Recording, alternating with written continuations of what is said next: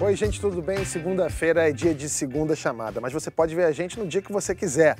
Hoje a gente está em festa para comemorar 100 mil inscritos no canal My News. Que marca, minha gente! Temos pouco mais de seis meses e já temos um Maracanã e meio, um Maracanã raiz aqui com a gente. Obrigado a você que está desde o início no My News, obrigado a você que nos conheceu agora. Chega junto, chega mais aqui no My News, você vai ficar sempre bem informado. E agora é rumo aos 200 mil, 300 mil, 1 milhão, né, Mara? Um milhão. Vamos, a Mara falou Só que é um faltam milhão. 900 mil. Só faltam 900 mil. Então é aquela coisa, eu vou continuar pedindo daqui a sua inscrição no canal, o like no vídeo, porque isso é super importante. Fica chato, né? Eu sei. Ah, se inscreve no canal, clica no sininho, mas isso é importante porque o algoritmo do YouTube funciona assim. Então a gente pede muito, porque cada, quanto mais a gente pede, mais vocês fazem e mais a gente acaba sendo distribuído para outras pessoas que não conhecem a gente. E já que o dia de festa, a gente tem uma convidada muito especial, Malu Gaspar, jornalista premiada da revista Piauí, bem do ladinho da nossa Mara Luque, e do lado de lá a dupla dinâmica Marilis Pereira Jorge e Gabriel Azevedo. Agora vamos deixar a comemoração de lado um pouquinho, porque temos um programa inteiro pela frente. Preparados? Mais da metade das brasileiras ainda não tem candidato. Preparem-se, porque o voto feminino pode decidir a eleição. E uma dessas mulheres indecisas pode ser a cantora Anitta. E mesmo que ela não esteja preparada, teve que se posicionar. Você acha que artista é obrigado a responder em quem vota ou é melhor perguntar no posto Ipiranga? Falando em posto Ipiranga, o Jair Bolsonaro quase pegou fogo depois da história da CPMF. Afinal, por que Paulo Guedes saiu da linha de frente da campanha? Ah, e essa diferença de ideias entre guru econômico e candidato não acontece só no PSL, não. Parece que tem mais gente se estranhando por aí. Mas estranho mesmo é a Economist ser comunista, a Globo ser Illuminati, o nazismo ser de esquerda e outras pós-verdades dos brasileiros despreparados. Esses brasileiros que, pasmem, ainda não escolheram um deputado, nem em cima e nem embaixo do monte.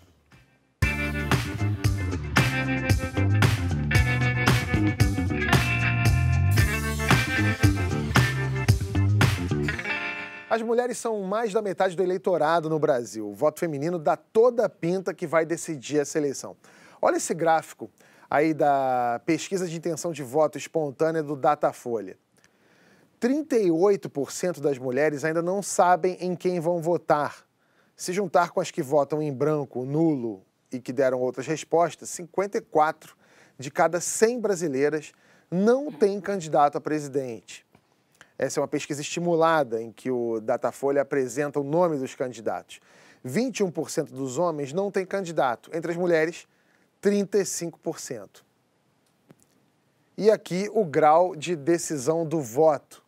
Enquanto 69% dos homens já têm certeza do voto, quase metade das mulheres diz que ainda pode mudar de ideia. Está todo mundo já falando em segundo turno, nos rumos da economia a partir de 2009, de 2019, mas enquanto a mulherada não decidir, dá para prever alguma coisa? A gente consegue ter algum desenho do que vai acontecer enquanto as mulheres não. Eu acho que essa é uma eleição, talvez seja a primeira eleição que realmente a gente vai ver o poder do voto feminino. Isso já começou a ser discutido nas eleições americanas, que ainda que o, Trump tenha, tenha vencido, a gente viu o que aconteceu no dia da, da, da posse dele, né? A gente teve uma, no dia seguinte teve uma marcha das mulheres que foram para as ruas para protestar, justamente porque estão fazendo, estão sentindo que a sua, sua voz está sendo ouvida. O voto feminino, Tabet, ainda, eh, principalmente no Brasil, é muito recente, né? O primeiro país que que legalizou o voto foi a Nova Zelândia em 1893, e no Brasil ele só realmente é, virou obrigatório para, as mulheres na, na década de 60. Antes disso, as solteiras e as viúvas que trabalhavam é que podiam votar. As casadas só podiam votar se o marido permitisse. Então a gente está falando de 50 anos do voto, e eu acho que nessa eleição vai ficar muito. As pautas femininas, feministas elas estão muito latentes. Então, assim, a gente vê essa quantidade de mulheres aí indecisas, porque talvez elas não tenham visto nos candidatos, encontrado nos candidatos, as propostas que elas esperam. O Datafolha trouxe um, um dado bastante, bastante impressionante da, da, quantidade de mulheres que rejeitam algumas candidaturas. E quando você pega, por exemplo, é, a candidatura do deputado Jair Bolsonaro, você vê, é, e é um dado bem interessante, quanto mais jovem essas mulheres, maior a rejeição. Por que isso? Essas mulheres já nasceram num mundo que não negocia questões de igualdade, elas querem realmente se sentir representadas.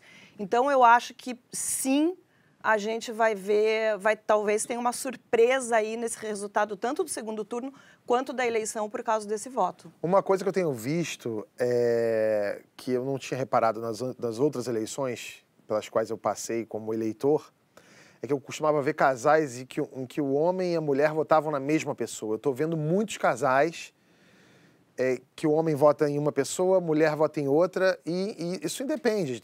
Às vezes a mulher vota no Jair Bolsonaro, o cara não, e o contrário também. E nem por isso as relações estão em risco, né? Assim, eu tô, tô, tenho visto muito isso. Vocês têm reparado isso também, não? Eu tenho visto isso, mas tenho visto muita gente brigar por Muitas relações em risco, Muitas né? relações Mas casais? em risco. Casais, em que, porque isso que a Marilis falou é, é, importantíssimo. Eu adorei essa retrospectiva que você fez, que chama a atenção para o quanto é novo essa participação feminina. E essa eleição realmente pode deixar essa, essa marca, porque o que, que vem para ela? As mulheres ainda não se decidiram. Não se decidiram por quê? Porque não se sentem representadas, se representadas, porque, porque as mulheres não compactuam com essa com essa violência que está, essa polarização que está. As mulheres querem ouvir propostas, a gente não está ouvindo propostas. Existe um fenômeno que os especialistas em pesquisa costumam apontar, é que as mulheres, é, elas tradicionalmente decidem mais tarde o voto, né? Aquela eleitora que trabalha, que chega em casa à noite, cuida do filho, acorda de manhã, ela está tão ocupada com outros afazeres que ela demora mesmo um pouco mais para decidir. E eu acredito que, como a Marilis falou, existe uma rejeição é, mais ou menos distribuída entre vários candidatos. Então, acho que isso talvez dificulte mais ainda a mulher tomar uma decisão, né? E é interessante a gente ver nessa semana esse movimento ele não, é, talvez tenha sido uma forma que os candidatos, principalmente os à esquerda, acho que notadamente o, o, o Haddad, o PT, conseguiram de falar com essa mulher, porque desde o início do processo eleitoral está é, tá sendo apontado que as mulheres são mais indecisas, que as mulheres vão decidir mais tarde, só que ninguém conseguiu falar com elas, né? Vocês lembram, não sei se vocês lembram no debate da Rede TV, quando a Marina deu uma bronca Verdade, no Bolsonaro, ficou todo mundo, nossa, agora ela vai decolar porque ela conseguiu um jeito de falar com a mulher. Então todo mundo tentando capturar a atenção dessa leitora. E porque ele falou numa temática que ela conhece bem por ser mulher. Foi uma hora né? que pareceu que ela ia crescer, Exatamente. ia tomar um impulso, é. e isso acabou não se concretizando, mas ficou evidente que quando ela falou daquela forma com o Bolsonaro, ela chamou a atenção de muita gente e criou essa expectativa. Alguém vai conseguir se contrapor a ele nessa questão das mulheres. É a principal preocupação da campanha dele, a questão da mulher. A gente tem uns dados interessantes. A Genial Investimentos, que nos patrocina, aliás, faça como eu Jogue todo o seu dinheiro na Genial, né, Mara? né? Eu fiz, não me arrependo. Essa coisa, tira dinheiro do banco, põe na Genial que o dinheiro vai subindo. Maravilha. Encomendou, o Genial encomendou uma pesquisa é, que foi divulgada na sexta-feira. A margem de erro é de 3,5 pontos percentuais. Quer dizer, pelo voto feminino, Bolsonaro e Haddad estão tecnicamente empatados. Olha só. 23% das mulheres não têm é, candidato, que é o dobro dos homens. Agora, não é curioso para vocês que entre as eleitoras, Haddad e Bolsonaro têm o mesmo, o mesmo número? Tem um dado interessante que é o seguinte: eu vou chamar muita atenção da gente para Minas Gerais, e não à toa.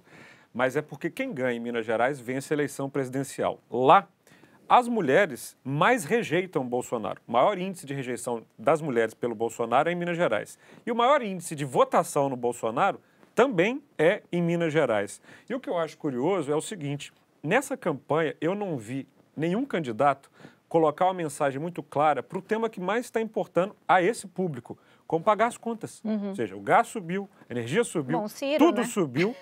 Sim, mas o problema Ciro. é que o Ciro, como já mostrei aqui no campo azul e vermelho, está fora do jogo, tá ao meu ver. Né? Ele foi gravitacionalmente fora. atraído pelo Haddad. Então, eu acho que até agora, então aqui vocês podem falar, obviamente, melhor do que eu, mas nenhum candidato está falando direto para as mulheres. Tem, uma, tem algumas pesquisas de finanças comportamentais que mostram como as mulheres se comportam, por exemplo, na hora de escolher investimentos, na hora de gerir sua carteira de investimentos. E elas mostram assim, que as mulheres, elas, elas não tão preocupadas assim com o lucro, mas elas primeiro fazem o dever de casa, olham o entorno. Então, na hora de decidir uma compra, por exemplo, ela talvez não vá buscar o menor preço, mas a loja é, que tenha, é, ela tem um relacionamento com os vendedores, que tem uma política social, ambiental, ela está preocupada com tudo isso. Eu lembro que uma vez recebi um e-mail, faz muito tempo isso, quando o BNDES vendeu vendeu a, algumas ações que estavam na carteira delas, deles, que eram uma carteira chamada PIBB, e, e, nessa carteira tinha Souza Cruz. E uhum. era um investimento que era muito recomendado. E uma leitora me escreveu e falando o seguinte: olha, eu queria muito comprar essa, esse investimento para o meu filho e tal, fazer essa aplicação em ações para o meu filho. Mas tem ações da Souza Cruz. Eu não queria que meu filho fosse acionista de uma empresa de cigarro. Então, essa. Um, Quer dizer, não é uma pauta feminina, necessariamente. Não é, né? entendeu? É uma coisa Mas mais de responsabilidade. De, de, de, então, não quer que, ela, que ele compre armas. Corroborando então, com isso, isso Mara, é uma... uma coisa que eu escuto muito dos grupos de qualitativa é que, sobretudo, a questão de arma e de mais Estado que é uma das coisas que está na eleição, afugenta muito o público feminino, porque quando você fala que vai ter mais arma, mais polícia, pode parecer no primeiro momento bom, porque as pessoas querem mais segurança, mas aquela mãe que está na região mais carente da cidade pensa, não, isso vai vir no meu filho. Ou claro, seja, exatamente. é meu filho que eu vou perder. Isso aparece em muitos grupos de qualitativa. Então, acho que quando a gente fala mulher, a gente também tem que segmentar nos diversos públicos femininos. E eu acho que essa segmentação, as campanhas ainda não chegaram lá. Agora, sabe o que é curioso ali da, daquele gráfico? Quando você vê a, a intenção de voto, Haddad e Bolsonaro até estão ali, né, quase tecnicamente empatados. Mas você vê muito voto ali distribuído entre os outros candidatos. Quando você pega essa rejeição, é fácil de entender. Aquele episódio horroroso que aconteceu na Marcha da Família é, em Recife ontem, que os eleitores do candidato Bolsonaro cantando uma coisa horrorosa, dizendo que mulheres de esquerda têm mais pelo do que cadela, aquilo é, é uma coisa que deixa realmente chocada e causa é, um, um repúdio, não só entre as eleitoras de esquerda, mas outras que não estão fechadas com esse candidato. Vamos lembrar a fala do general Mourão, que falou que famílias que são só é, formadas por mulheres e tal são, são fábricas de desajustados, né? Isso é uma coisa que, tudo bem, você pode até não Afeta ter uma pauta mundo. feminina, mas é, quantas mulheres? Afeta são 11 milhões mundo. de famílias chefiadas por mulheres no Brasil, é muita coisa. Você não pode simplesmente falar com essas pessoas dessa forma. Não. A eleição é só no dia 7 de outubro, então se você é uma mulher ainda sem candidato, tem duas semanas para decidir sem pressa, a não ser, claro, que você seja a Anitta. A cantora seguiu um perfil que apoiava Jair Bolsonaro e bastou isso para os fãs que votam em outros candidatos cobrarem um posicionamento político. Ela se recusou a princípio, mas depois de receber apoio do Flávio Bolsonaro, fez um vídeo sem falar o nome do candidato. Mas ontem, desafiada por Daniela Mercury no Twitter, ela fez esse vídeo. Oi, gente. Olha, eu fui desafiada pela Daniela Mercury a apoiar o movimento da hashtag Ele Não. Eu quero aproveitar essa oportunidade para deixar claro para vocês uma vez por todas, se ainda não ficou, que eu não apoio o candidato Bolsonaro. Eu também quero deixar claro que em momento nenhum eu desmereci a hashtag. Eu só quis dizer para vocês que além de se posicionar com hashtag, a gente pode fazer durante a nossa vida, são os nossos dias também, as nossas atitudes que mostram a nossa luta contra o preconceito, contra o racismo, machismo, homofobia, a nossa luta pelas minorias. Bom, então, como eu sou a favor da democracia, eu apoio sim o uso da hashtag ele não. Para vocês, essa cobrança que existe em cima de um artista é legítima ou isso só é patrulha ideológica? Eu, eu acho que isso é uma patrulha ideológica. Agora, no caso, nesse caso específico da Anitta, gente, olha as letras, vai malandra, é, o, o prepara, ela sempre, para o empoderamento, ela sempre frisa essa coisa do empoderamento da mulher, enfim, essa causa feminina, ela é, é ela é muito reforçada no, no trabalho que ela faz. Então, fique, quando, quando aparece essa dúvida de que ela estaria apoiando um, um candidato que é claramente contra isso que ela advoga, eu acho que, que você fica. Olha, eu vou dar aqui uma opinião. Eu acho que neste momento o segundo turno já começou. Eu aposto aqui nesse programa há dois meses que esse segundo turno ia ser travado entre o Jair Bolsonaro e o Fernando Haddad. E eu acho que é isso que vai acontecer. E parcela da campanha do PT, de maneira estratégica, utilizará uma ferramenta fundamental para tirar votos do Bolsonaro: o constrangimento. Não estou aqui defendendo voto nenhum. Eu só estou dizendo que, óbvio que tem gente que defende o ele não, o não voto no Bolsonaro, como uma postura política, e eu acho que isso é legítimo. Agora, há, obviamente, atrás disso, toda uma força empurrando esse movimento para tirar votos do Bolsonaro. Então, a ideia do constrangimento vai partir para cima e, vamos dizer que no caso da Anitta, parcela do público dela está ligada a questões que são muito sensíveis nessa eleição quando o assunto é Bolsonaro. Sobretudo, diferença uh, de gênero, respeito à questão LGBT. Afinal de contas, o candidato Bolsonaro afirmou num carro de som recentemente que este país terá que ser um lugar onde as minorias se curvam sim à maioria ou então desaparecem. Esse tipo de fala é muito complicado. E aí, o que, é que vai acontecer a partir de agora? Vai se trabalhar isso politicamente. Nessa enxurrada de mensagens que a Anitta recebeu, pode pesquisar, Kibe. Com certeza tem um bocado de robô, de gente participando, para que o posicionamento da Anitta seja, obviamente, contrário ao Bolsonaro. E uma vez se é contrário a ele, resta ao eleitor e ao seguidor da Anitta, que é uma formadeira de opinião, duas coisas: ou anular ou votar no Haddad. Então, o que está acontecendo na internet. É, você está dando como certo que o Haddad vai para o segundo turno e que já está definida a eleição. Não, eu não estou eu não não dando dizendo, isso como não, certo. eu estou aqui, tô, volto para a presidente. Calma, calma, calma, calma, calma. Né? Eu não, é, não, disse, eu não disse é. que eu é. estou dando aqui o resultado do segundo turno. O que, que vai acontecer lá? Acho que a gente tem água pela frente. Mas que os dois vão para o segundo turno, eu estou aqui apostando. A gente aposta isso no é. nosso grupo de WhatsApp há muito tempo. Então, é o segundo turno que eu estou dizendo, já começou o PT, que estava segurando a carga contra o Bolsonaro, e estava inteligentemente, porque a única chance do PT vencer as eleições nesse Brasil é ter o Bolsonaro no segundo turno, e a única chance do Bolsonaro vencer é ter o PT lá, os dois se precisam. É o segundo turno que é os dois querem. É o segundo turno dos sonhos dos é. dois. Então, é. já começou um movimento disparado, com inclusive essa coisa aí do democracia, sim. Então, mas eu queria botar, é. eu queria mas... botar em questionamento essa coisa que você falou do constrangimento. Sim. Eu entendi tudo que você falou, uhum. concordo que existe uma massa de manobra que vai tentar constranger pessoas para que se posicionem de um lado ou de outro. Isso. Dos dois lados isso vai acontecer. Isso. Mas eu me pergunto, é, é, a origem desse constrangimento. Faz Por sentido? Porque por que, por que uma pessoa pública precisa dizer tá, em quem posso ela falar? Só quero falar uma coisa para completar. Simples, porque este país, infelizmente, nos últimos anos, viu a sua classe pública derreter. Líderes políticos não convencem mais as pessoas, pessoas em cargos políticos não convencem. O que restou a esse país então, são formadores de opinião de YouTube. Então, mas olha só, deixa, é deixa eu só terminar o que eu estava falando, depois eu passo para vocês duas aqui, é, pela ordem o que me intriga é que, assim, eu, eu, eu, eu sou um, um ator. Sim. E eu nunca me posicionei, eu não digo em quem eu voto. Eu posso até dizer em quem eu não voto. Uhum. Mas eu, e eu também não me sinto com a menor obrigação de fazê-lo. Sim. Mas e... gente da sua trupe se posiciona politicamente. Sim, mas tem é. isso, mas isso é uma escolha de cada um. É, é, isso que eu tô falando, são as escolhas individuais. Isso. Esse episódio da Anitta, por exemplo, eu tava conversando com uma amiga minha e ela escreveu assim, eu, ela falou que absurdo a Anitta não se posicionar. Eu falei assim, absurdo por quê? Não, Perguntaram para ela em quem ela ia votar e ela, toda arrogante, disse que ia votar em quem ela quisesse. Assim, Veja bem, afinal de contas. Afinal né? de toda arrogante. Olha só. A então. pessoa é arrogante porque ela vai. Porque ela diz que ela vota em quem ela quiser. Isso não é um exercício democrático, não é isso que todo mundo.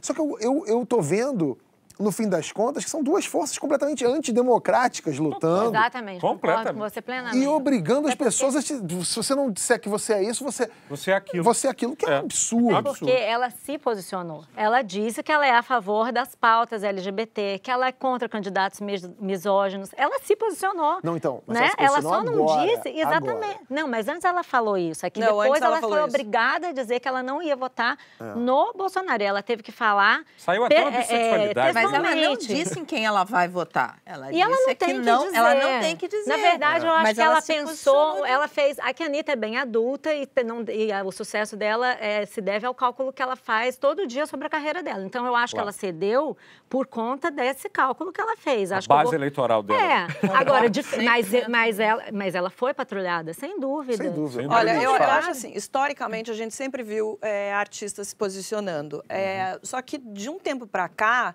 o posicionamento de cada artista, em quem ele vai votar, a importância disso caiu muito. Existe uma pesquisa que, assim, hoje em dia, é muito difícil que alguém vote num candidato porque ele apoia um artista.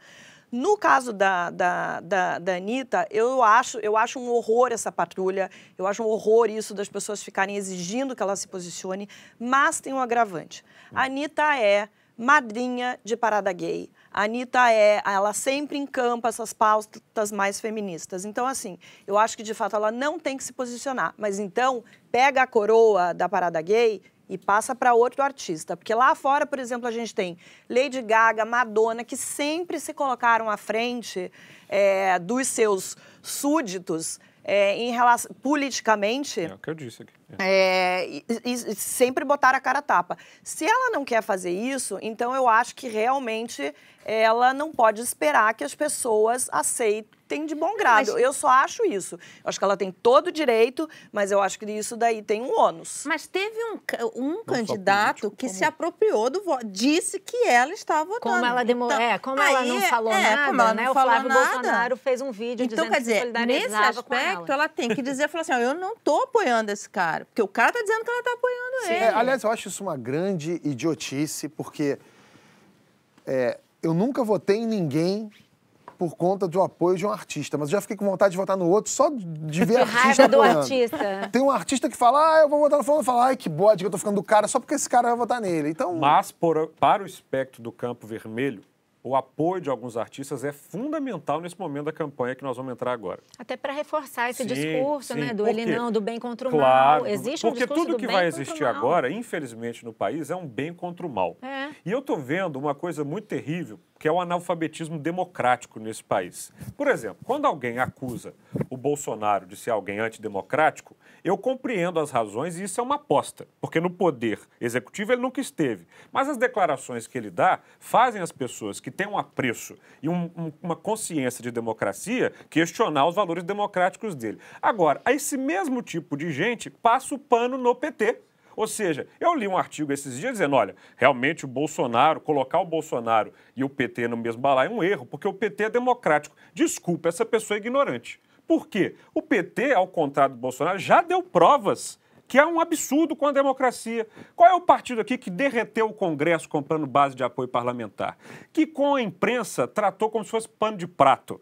Que destruiu o processo eleitoral nesse país com caixa 2 e tudo mais, que questiona resultado em urna sim, quando não é ele que ganha, e mais, que está a plenos pulmões destruindo a justiça brasileira, questionando todas as decisões, sem falar no mais grave. Quem criou esse clima de nós contra eles e quem pariu Jair Bolsonaro chama-se Luiz Inácio Lula da Silva, que nesse país sempre diz que quem era contra o PT era fascista, era rico, era elite. Então agora... Essa gente loura de olhos Essa azuis. gente loura de olhos azuis, pelota exportadora de viado, vai ver as frases que o Lula falava e coloca na boca do Bolsonaro e coloca as frases do Bolsonaro na boca do Lula para ver que os dois são sim dois autocratas. E infelizmente nesse país, quem não é autocrata e é democrata está exprimido está exprimido. E é visto como uma pessoa do mal. Não, porque não apoia ah, o bem. Agora, mas não, essa... já, já, já, me chamaram pejorativamente de isentão. Ah, seu isentão. É. Outro dia eu recebi uma mensagem no Facebook de isentões, o inferno está cheio. É. Eu. É. Então, agora, você tem um movimento que foi feito aí de empresários e intelectuais,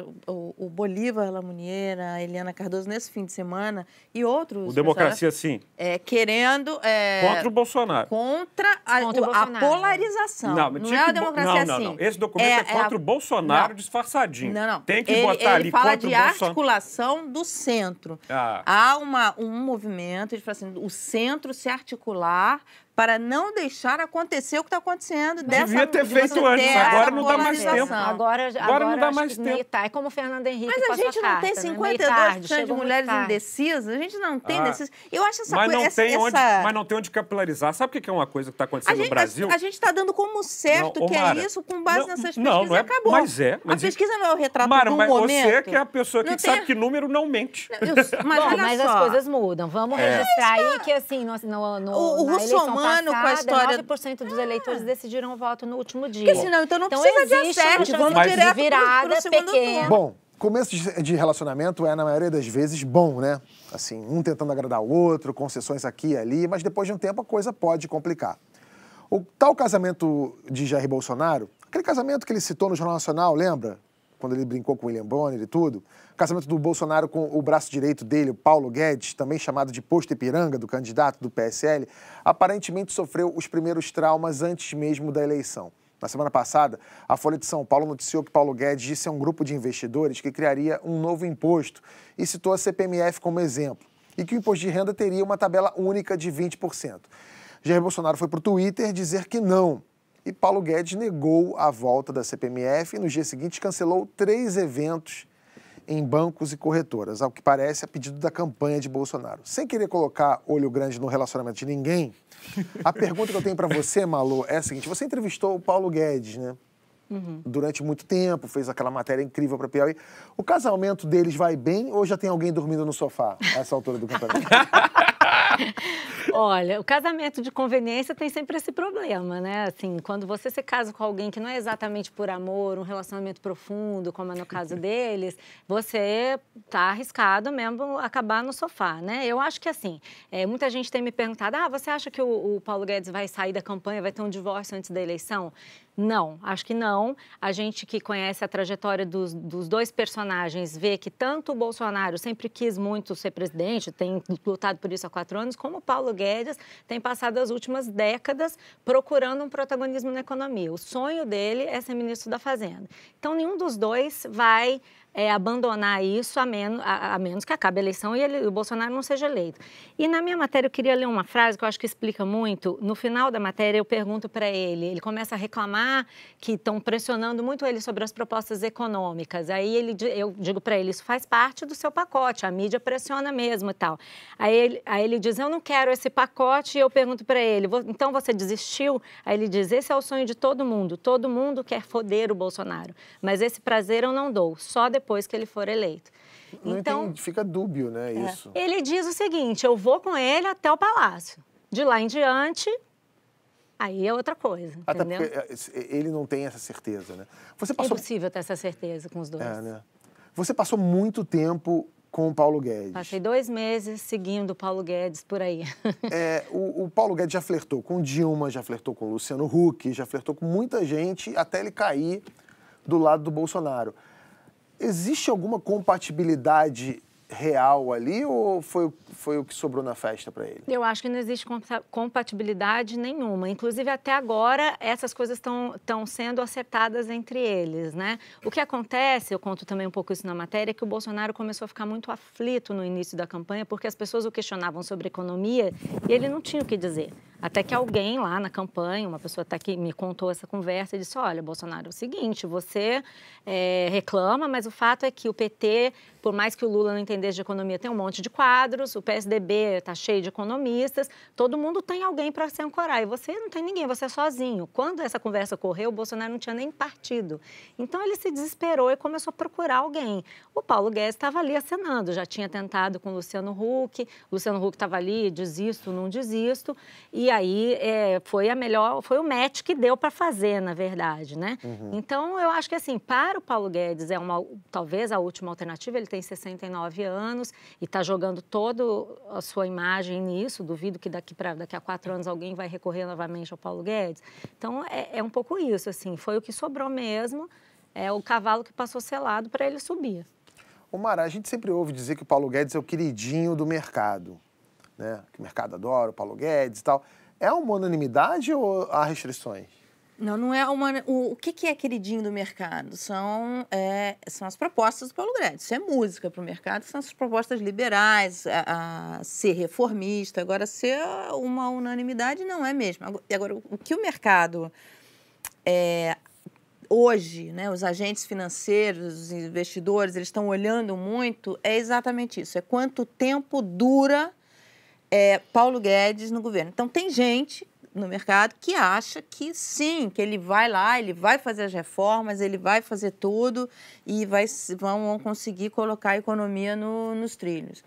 Tem gente que acha que não.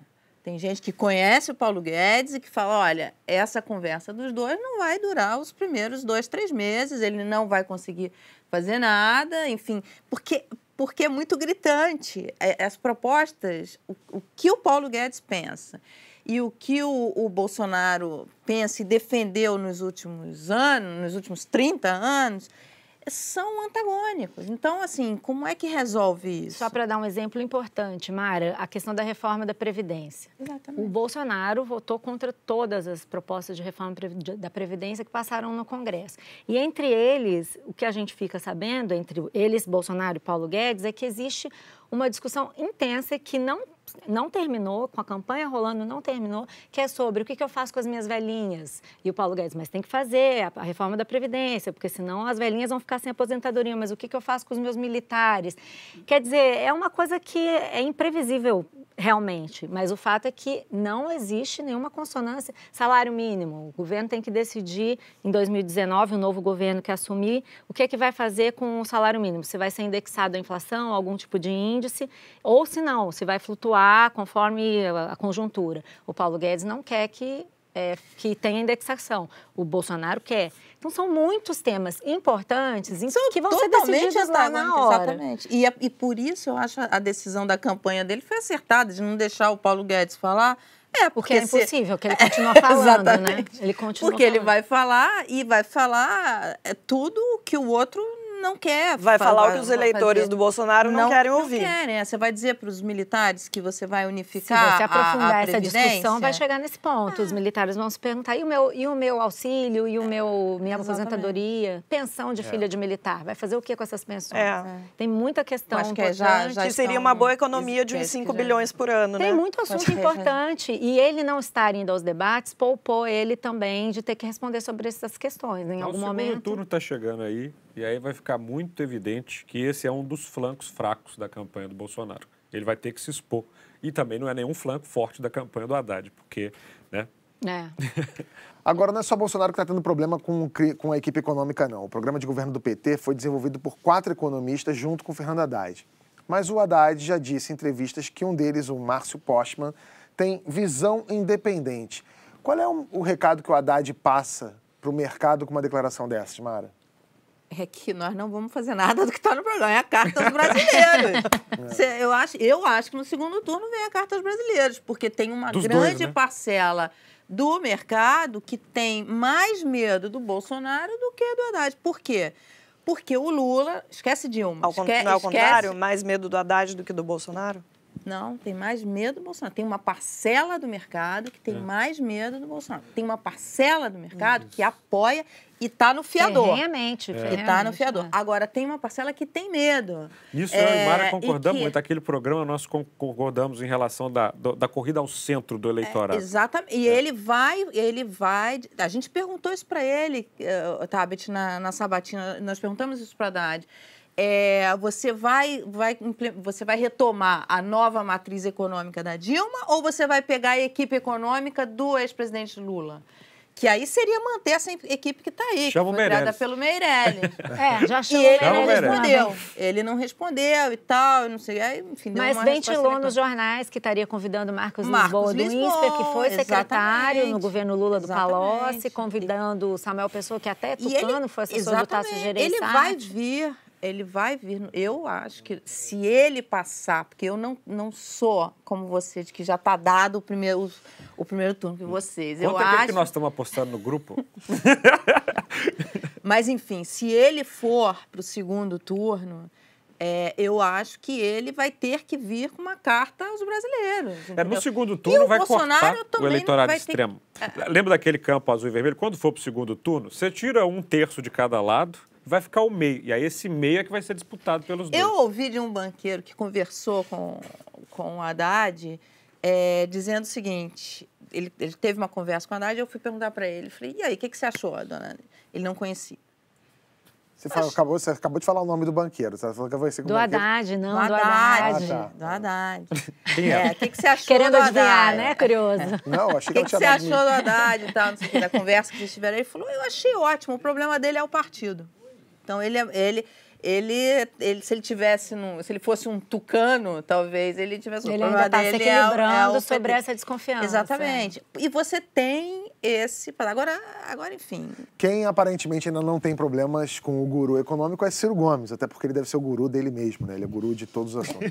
não tô brincando. Aqui no caso do Ciro Gomes, ele já conhece de longa data o Mauro Benevides. Aliás, falando em Ciro, essa semana ele xingou o Bolsonaro de nazista filho da puta. Disse que o PT tem o mesmo comportamento de fascistas e, para terminar, disse que os fuzis usados por jovens criminosos são como um pau grande que eles não têm. O Ciro é uma metralhadora automática, né? Vocês enxergam alguma chance dele ir para o segundo turno? Não, porque ele tem um Assim? adversário fortíssimo. Chama-se Ciro Ele Gomes, mesmo. Né? Eu falei isso aqui uma vez no programa. É difícil, mas o Ciro ele não consegue. Foi lá em Belo Horizonte que ele falou assim: olha, esse fuzil aí é um pau grande que a pessoa não tem. Você tem um fuzil, inclusive? Isso é o aceno ao tá centro, falando né? do jeito figurativo? Não, é uma coisa assim, há dias que a campanha dele entrou numa espiral desde que ele bateu no. Bateu não, mas xingou lá o jornalista no, no Pará, salvo engano. Roraima. E a, a Em pauta Roraima. Ciro, Roraima. Roraima. A pauta Ciro é só a falta de temperança dele. É, é, é, eu- o- o- os agentes econômicos têm muito medo do Ciro, muito medo do Ciro. Muito. Dele ser... Agora, é, in- é incrível isso, porque o... Agora é a minha vez de falar de banqueiro. Fala. Olha, Porque eu cada tive um com um conhece banqueiro um. também e eu perguntei, Cada um tem o seu banqueiro Vem aqui cá, nesse cá, falei programa. Eu e Marisa Ciro, não tem um banqueiro. Ciro, é, falei, Haddad e Bolsonaro, pra você o que, que é melhor? Ele falou assim, pra gente tanto faz, só não pode ser o Ciro. Exatamente. Então, E eu não, aí- tenho, eu não tenho amigo banqueiro. Ah, eu não então tenho amigo você tá banqueiro, inferior mas a- aqui, Hã? você tá inferior. Eu estou inferior É. aqui. Mas essas pessoas do centro, é, o grande temor delas não é nem essa temperança do Ciro, essa, essa metralhadora louca que ele é de ficar falando essas bobagens e ser agressivo. É a questão econômica. Gente, ele Já disse é. que vai tomar os campos de petróleo de volta, que já foram Não, concedidos o que ele fala sobre a autonomia privada. de Banco Central, um negócio interessante do Ciro é que ele fala coisas completamente estúpidas, com muita firmeza. Agora, o economista do Ciro, que é o Mauro Benevides Filho, que conhece o Ciro e lida com ele desde de 2000 e tanto, enfim, que eles, ele, ele entrou na política, no governo é, do Ciro, na prefeitura, É, está hoje é, secretário de Fazenda do Ceará, do Camilo, que é do PT, ele foi, ele passou por vários governos, é um cara que tem uma, uma gestão fiscal competente. super competente.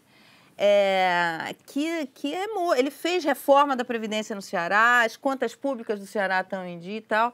E, e sabe lidar com o ser Mas humano. só, mais uma essa co- vez, né? O cara que diz uma coisa, a gente tem que votar no- na pessoa torcendo para ele não fazer Não o que fazer ele o que escreveu ele no programa Exatamente. dele. É, mas essa coisa do banqueiro que eu falei, que eu perguntei, vem cá, Haddad e Bolsonaro, ah, só não pode ser o Ciro? Aí um amigo meu que vota no Ciro falou assim, eu vou, é, vou votar no Ciro justamente por causa disso. Disso o quê? Que ele não é o, é o cara que o banqueiro não quer. Entendi. Tem, tem de tudo. A revista inglesa The Economist fez uma edição que define Bolsonaro como uma ameaça à democracia. Foi o suficiente para que fãs do deputado acusassem a revista de comunista. Para eles, o fato da revista estar há 175 anos apoiando o livre comércio, liberalismo econômico, globalização e outras pautas liberais ligadas à cultura e ao comportamento não importa. Bastou ler o título e taxar. É comunista. Mara, a The Economist é, comu- é comunista, não? Deve ser o logo vermelho. Eles olharam o logo Cara, é vermelho. uma coisa impressionante. cravaram. Isso é impressionante. Eu, nas redes, até. eu- eu- quando eu vi isso a primeira vez, eu falei: não, você não está falando sério. Você está chamando a Economist de comunista, É que ela the, defende. the Communist. É, The você está Communist. chamando a. Quer dizer, o cara não leu. Né, não leu a matéria, porque na matéria eles falam, eles inclusive mostram isso que foi o, o- o PT que, que fez surgir o Bolsonaro, eh, mostra, faz toda essa desconstrução Que é do isso que o Gabriel já aconteceu. falou mais cedo aqui. Uhum. É, e, e faz sérias críticas ao, ao governo petista, diz mostra que a população está cansada da corrupção. Eu, eu, eu, eu acho que, que essa. Quer dizer, as pessoas não querem nem saber qual é a proposta do, do Bolsonaro. Na verdade, é esse voto contra o PT. Isso. E, e ela, ela fala isso, porque as pessoas estão cansadas da corrupção. Não que a corrupção tenha nascido com o PT. Mas o PT sempre foi o guardião de que, nossa, vamos dar uma moralidade de que tudo vai ser resolvido sem corrupção. E aí, quando assume, entra no esquema.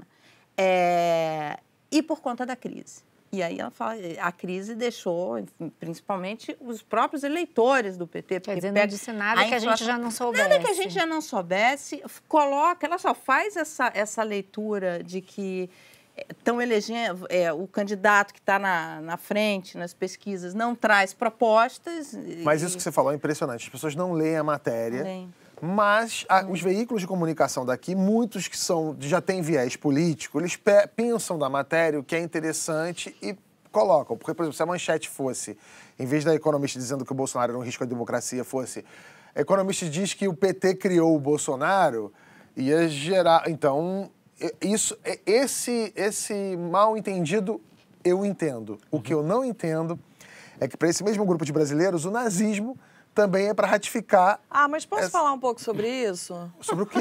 sobre isso que a gente está falando da revista. Pode, fica à vontade. Não, porque é uma loucura, porque você viu no, me... você viu no mesmo dia gente compartilhando, gente de esquerda compartilhando a capa de uma revista liberal, né? Uma revista liberal que os donos são banqueiros ingleses e industriais italianos e gente chamando a revista de comunista. Agora, quem leu? Quase ninguém. Porque se a esquerda Porque, assim, tivesse lido importa, também, é ia ver importa. que tá vendo. Exatamente, muita gente, muita gente, inclusive da esquerda, que compartilhou essa matéria, que colocava ali que boa, boa parte da, isso, da culpa do cenário atual dentro, no né? PT não teria compartilhado. Agora, claro, 5% da população brasileira consegue ler inglês. Então, assim, obviamente, então, assim, quem, uh, uh, uh, o, o, o que aconteceu é isso.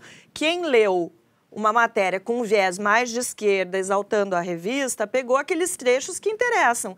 E de direita a mesma coisa, Eu e aí fica todo leram. mundo perdido. Pegaram a capa. Acho que nem leram, é, mas já faz tempo que é assim no Brasil. Né? Pois Ninguém é. quer ler nada, as pessoas é. só querem se digladiar, né? E depois internet. desse caso da Economist, teve a história do nazismo, né? Que, é, é, para ratificar essa informação, teve muita gente querendo ensinar a história da Alemanha para os alemães. A embaixada da, daquele país publicou um vídeo contra o extremismo de direita que diz que quem protesta contra o nazismo não é de esquerda, é normal. Aí pronto. Foi a faísca para uma galera começar a dizer que o Terceiro Reich era um regime de esquerda.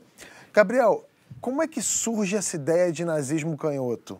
É importante você trouxe, aqui. você trouxe umas coisas aí, coisas. Né? Então, para entender essa história, a gente tem que ir primeiro na unificação da Alemanha, depois do Império Alemão, e na hora que termina a Primeira Guerra Mundial, surgem partidos ultranacionalistas ali na República de Weimar, 1917 1918. Surgiu, portanto, um partido que era o Partido da Pátria Alemã. Ultranacionalista, não há dúvidas que ele era de direita. Esse partido rachou e criou-se o Partido Nacional do Povo Alemão, e o Partido dos Trabalhadores Alemães, os dois de direita. Começa a confusão aí, né? Começa Partido dos Trabalhadores. Isso, aí criou-se o Partido dos Trabalhadores Alemães, vindo desse Partido da Pátria Alemã. Em 1920, esse Partido dos Trabalhadores Alemães coloca uma coisinha ali no nome dele, Partido Nacional Socialista dos Trabalhadores Alemães. Tudo bem. Quem teve essa sacada, obviamente, queria atrair mais para si. Ao longo da década de 20, com uma efervescência enorme na Alemanha, se criou dois polos de disputa no ambiente alemão. Um do Partido Comunista da Alemanha, o Partido Social Democrata, num bloco à esquerda, e o outro que foi crescendo, do Partido Nacional Socialista dos Trabalhadores Alemães, do Partido do Povo Alemão. E quando a gente teve a queima do parlamento, nós tivemos em seguida uma eleição em 5 de março de 1933, que foi quando eu trouxe o gráfico aqui.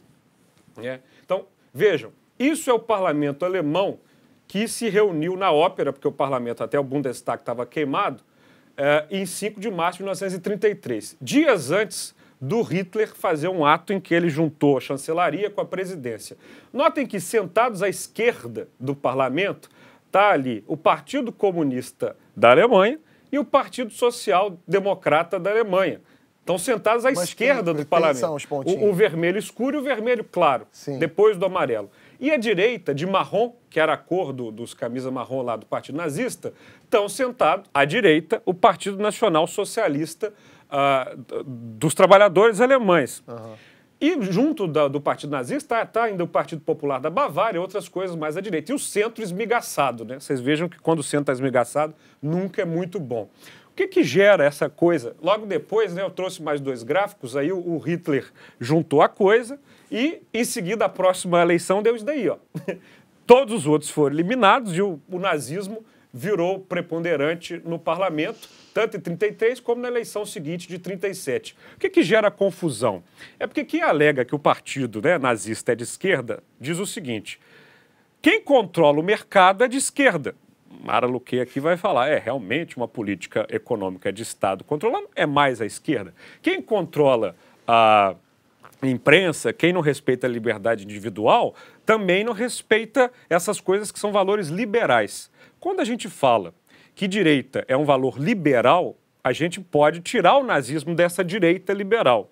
Mas o que está em discussão ali não é exatamente uma coisa só de esquerda à direita, é totalitarismo é autocracia. Você pode jogar o nazismo no mesmo buraco que está o Stalin, no mesmo buraco que está Cuba, no mesmo Venezuela. buraco que está a Venezuela. O que está se discutindo quando joga o nazismo na esquerda é dizer que ele não é liberal. Mas não necessariamente por ele não ser liberal sobre esse aspecto, é que ele não vai ser de extrema direita quando o assunto é ultranacionalismo e outros Eu temas acho que mais. essas extremas, elas são tão extremas, É a chega tática no da momento ferradura. É, exatamente, juntam, é e a tática da ferradura. Tudo farinha E- do mesmo E saco. você veja que discussão atual. Mas assim, para quem não quiser ficar nesses campos tão bobocas de comentários, eu recomendo uma técnica super moderna que funciona muito, chama leitura. Vai ler Esquerda e Direita de Norberto Bobbio, Teoria da Política de Norberto Bobbio, Sobre a Liberdade de Stuart Mill, Origens do Totalitarismo de Hannah Arendt, uma série de coisas, Caminho da Servidão de Hayek, que você não vai ficar falando bobagem na internet.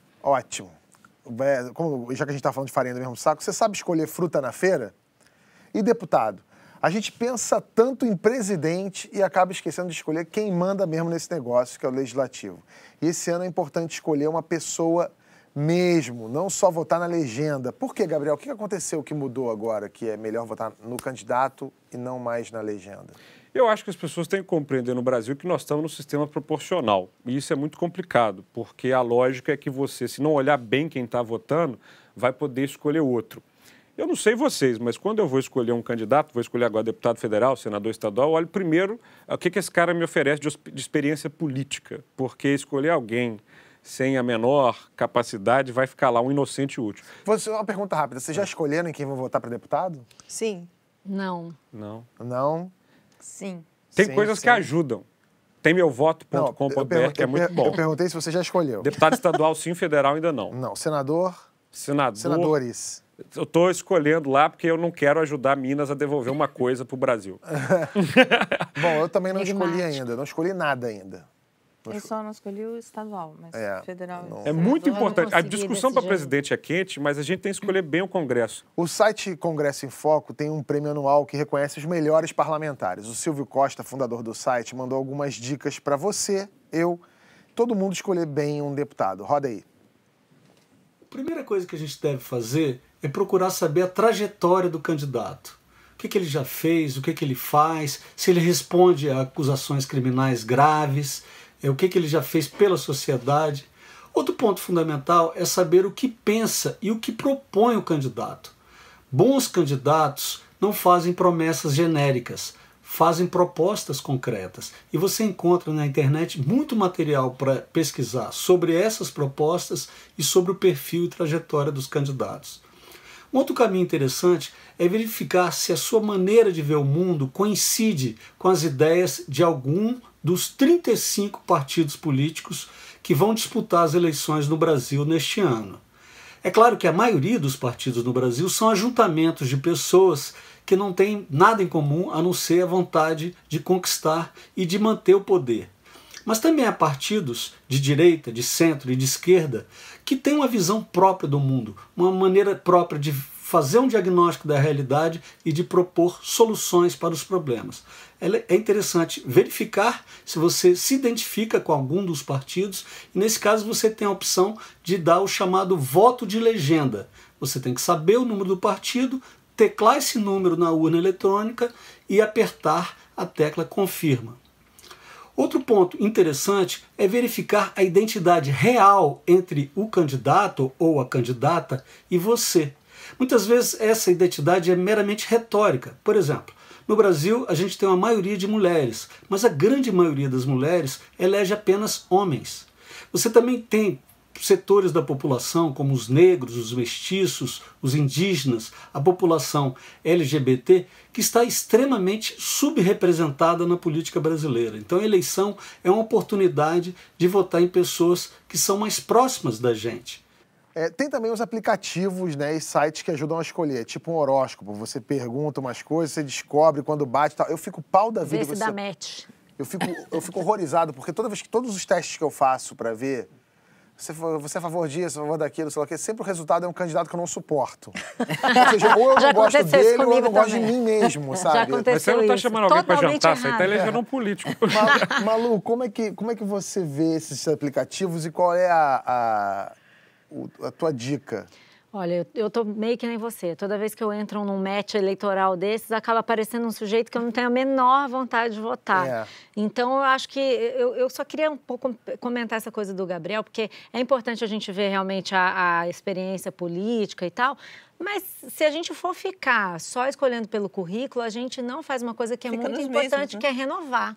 Entendeu? Eu Sim. tenho muita preocupação de escolher alguém que possa ajudar a renovar a Câmara ou a Assembleia Estadual. O Rio de Janeiro, eu voto no Rio de Janeiro. A Assembleia Estadual precisa de uma renovação urgente. Não, então é uma um- tristeza. Nossa, é, um, é a uma propaganda eleitoral no Rio de arrasada. Janeiro, é, se você não se matou, você... Mas, Mar- É tem- muito nós estamos até difícil de falando que tem escolher. movimentos de renovação, como o Renova BR, como a RAPS, como a Acredito, como agora, que treinaram esse ano candidatos jovens, mas para eles disputarem as eleições desse ano, Mas você concorrendo pode com os olhar pessoas até para ver e enxergar aparecimento de novas Sim. lideranças. É uma pena que a gente não tenha tantos fóruns como existem para candidatos a presidente, a governador, para que a gente entenda essas pessoas, né? Agora, esse ano tem uma coisa que eu acho que é, que é importante para você usar na hora de escolher o seu deputado e senador, é porque tem votações importantíssimas que vão passar pela Câmara, que que estão dadas. Reforma da Previdência, reforma tributária, Uhum. mesmo a questão da reforma tributária. Então, como é que o Mas, seu Mara, candidato se posiciona em relação Acho a que falta,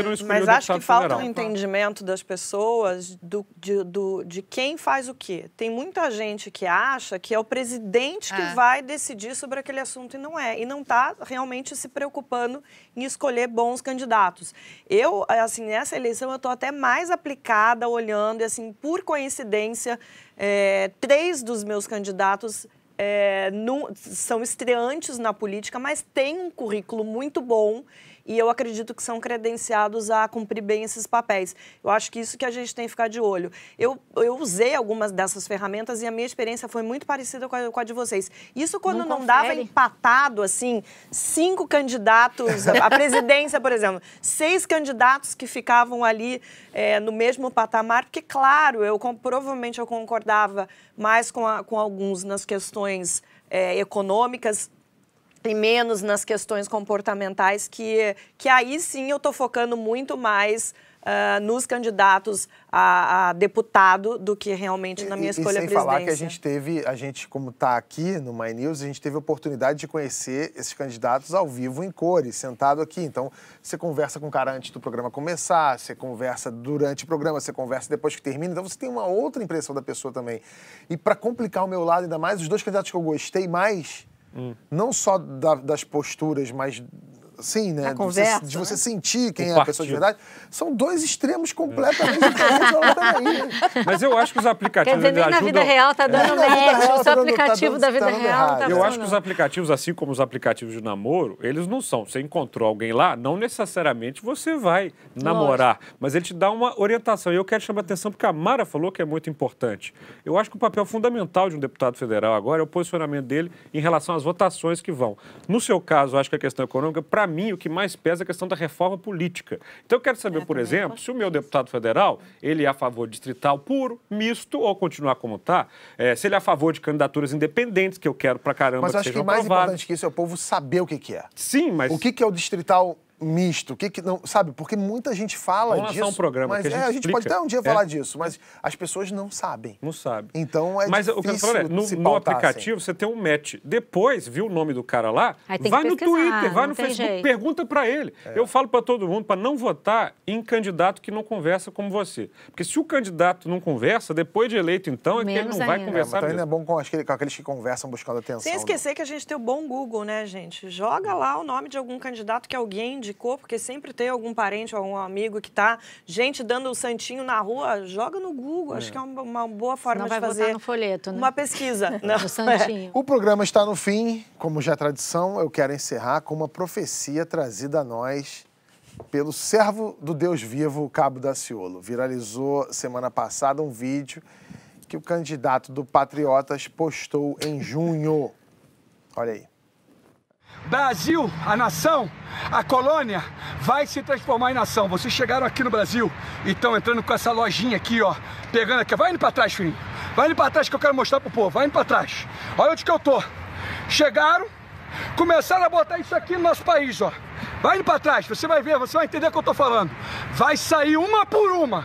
Se quiser colocar no máximo de dois metros. E cada uma que colocar no meu país vai ter que colocar no teu país. Cada uma que tiver na nação brasileira vai estar lá nos Estados Unidos, senão vai estar fora. Vai indo pra trás, filho, vai indo pra trás. Vai indo pra trás, vai chegando, vai chegando pra trás. Mostra pro povo, mostra pro povo isso aí. Mostra isso pra nação. Tá repreendido. Tirem da nação. A parte que eu Gente, não o Cabo da Ciolo vai precisar de um programa aqui no My News. Fala aí. Então, isso aí viralizou, todo É um mundo gênio. riu. Ha, ha, ha, ha, o Daciolo, É. que figura, maluco, tal, sei lá o quê. A página oficial da empresa no Facebook postou, então, essa foto.